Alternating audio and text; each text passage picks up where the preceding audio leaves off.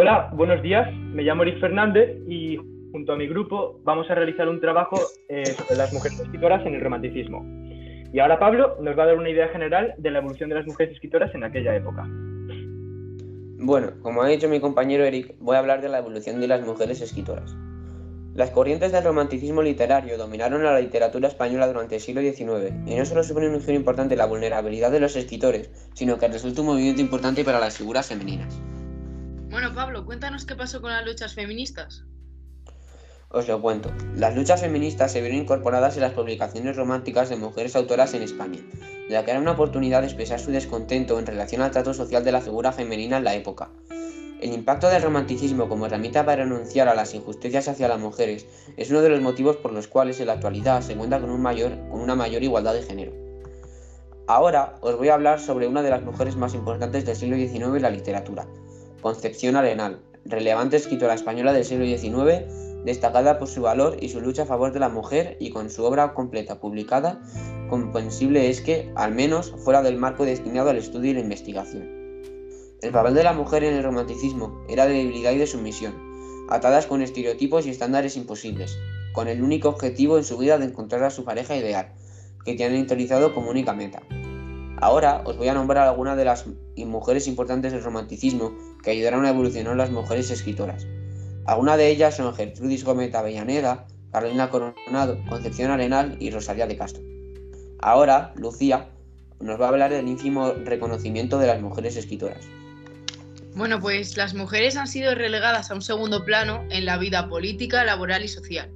Las mujeres han tenido que luchar históricamente con el lugar que les había asignado en el mundo, que en esa, que en esa época, como no, era el hogar y la familia. La poca presencia de mujeres en los ámbitos de la literatura puede comprobarse fácilmente a través de los galardones. Bueno, y cuéntanos un poco las diferencias entre el hombre y la mujer a la hora de recibir premios literarios. Claro que sí, bueno. El premio literario internacional más conocido, como todos ya sabemos, es el Nobel de la Literatura, que se basa en un autor o autora cuya obra haya sido significativa y destacada, y su dotación asciende a los 8 millones de coronas suecas, que es algo menos de un millón de euros aquí en España. Desde su creación en 1901 hasta 2017, ha premiado a 14 mujeres frente a 100 hombres solamente.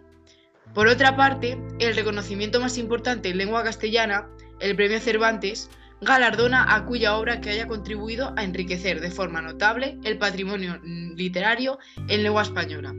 Tan solo ha galardonado a cuatro mujeres frente a 38 hombres, desde que se instauró en 1976. Las cuatro mujeres han sido María Zambrano en 1988, Dulce María Loinaz en 1992, Ana María Matute en 2010 y Elena Poniatowska en 2013. Y otro premio con gran importancia en España es el Premio Planeta, que este año lo han ganado tres hombres bajo el seudónimo de una mujer. Ahora Eric nos va a explicar qué pasaba antes con los seudónimos y las mujeres escritoras. Bien, pues las mujeres han vivido todos estos siglos como esposas, con el poder mágico y delicioso de reflejar la figura del hombre el doble de su tamaño natural. Observaba también Virginia Woolf en Una habitación con vistas, una de sus obras. Antiguamente, una mujer no podía superar intelectualmente a un hombre. Esta era otra dificultad añadida a la hora de que muchos editores se decidieran a publicar sus libros e incluso comprarlos. De ahí el uso de tantos seudónimos masculinos para ocultar su identidad, como en estos casos. Eh, entre ellos, las hermanas Bronte cambiaron sus nombres, Charlotte, Emily y Anne, por otros masculinos. Precisamente, Emily Bronte es la autora de la famosísima novela Cumbres Borrascosas, su única novela. También la autora de la célebre novela Mujercitas, adaptada al cine bajo el, bajo el mismo nombre, cambió su nombre como Louisa May Alcott por A.M. Barnard para muchos de sus escritos.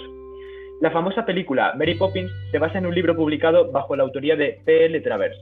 En realidad se llamaba Pamela Langdon Travers.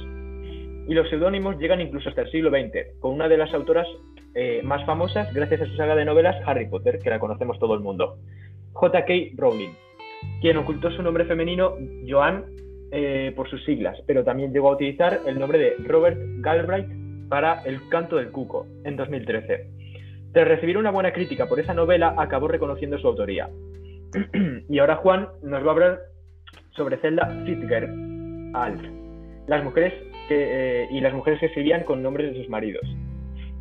Eh, bueno, pues también hay sospechas de que de hombres que se apropiarían de los contenidos creativos de sus mujeres en distintas disciplinas artísticas.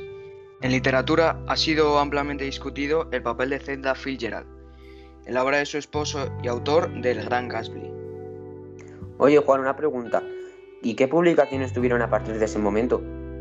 Bueno, pues tras publicarse en 1970 su biografía por Nancy Milford, críticos y académicos comenzaron a ver su obra y su posible implicación en los libros de su esposo.